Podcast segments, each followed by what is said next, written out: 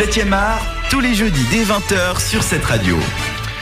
Et de retour dans 7 art, la fin de l'émission. Et oui, déjà, on vous a parlé de pas mal de choses, mais surtout euh, des hippies au cinéma, voilà, avec euh, à l'occasion de la sortie du film Captain Fantastic de Matros qui a été présenté à Cannes en mai dernier et qui est sorti en salle hier, dont on vous a parlé tout au long de l'émission. On va donc faire le tour de table habituel avec le petit bilan. Chacun euh, va pouvoir donner un avis succinct sur le film en quelques mots, ainsi que sa note sur 5. On va commencer par l'invité, comme d'habitude, Sven. Captain Fantastique. Alors, Captain Fantastique. En quelques mots, Alors, avec je, une je vais donner 3,5. 3,5 sur 5. C'est- ça veut dire 3,5. Oui. Ouais, et ouais, voilà. Ouais, non, mais c'est pas mal. Non, c'est pas mal ce film. Non, non. Euh, pour être sincère, non, j'ai bien aimé. J'aime bien aimé le, le sujet comme il a été traité. Euh, des fois, j'ai trouvé un peu simpliste. Euh, des fois, un peu mielleux. Des fois, certaines scènes ont été un peu too much ou de trop.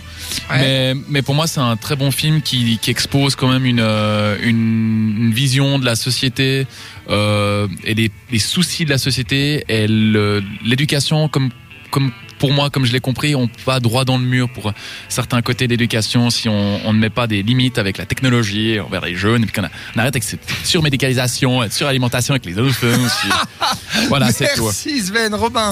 Alors écoute, euh, moi, énorme, énorme claque euh, dans, dans ma gueule pour ce film. Euh, Sven vient d'essayer de me le faire en vrai. Non, alors je suis conscient qu'il y a quelques petites longueurs, il y a une, une ou deux scènes peut-être un petit peu plus longues, il y a quelques problèmes euh, de, de disons d'agencement philosophique. Si vraiment vous êtes euh, dans le dans le délire, ça peut peut-être vous vous poser quelques soucis. Euh, N'empêche que moi, ça reste un des films de cette année pour moi euh, qui m'a énormément bouleversé. Pour moi, c'est un 5. Un 5 pour Robin. Ah ouais. Ah, oh là là là là. Eh bien pour moi je, je, je serais un petit peu entre les deux. C'est-à-dire que pour moi c'est un grand film. Euh, Ce n'est pas le film de l'année euh, dont je, je me relèverai cette nuit. Mais je pense que c'est un film que je reverrai avec beaucoup d'enthousiasme Et qui m'a apporté énormément d'émotions, de réflexion. Et je trouve que c'est un très très beau film. Un film qui fait du bien Qu'il faut absolument aller voir en salle. Pour moi c'est un 4 sur 5 3,5, 4 et 5, ce qui nous fait une moyenne de 4,16 sur 5. Voilà. Non, non, je l'ai pas fait de tête. Robin, non, Robin me regarde en me disant Comment t'as fait? Non, non, j'a- j'avais ma calculette tout à l'heure. euh, voilà.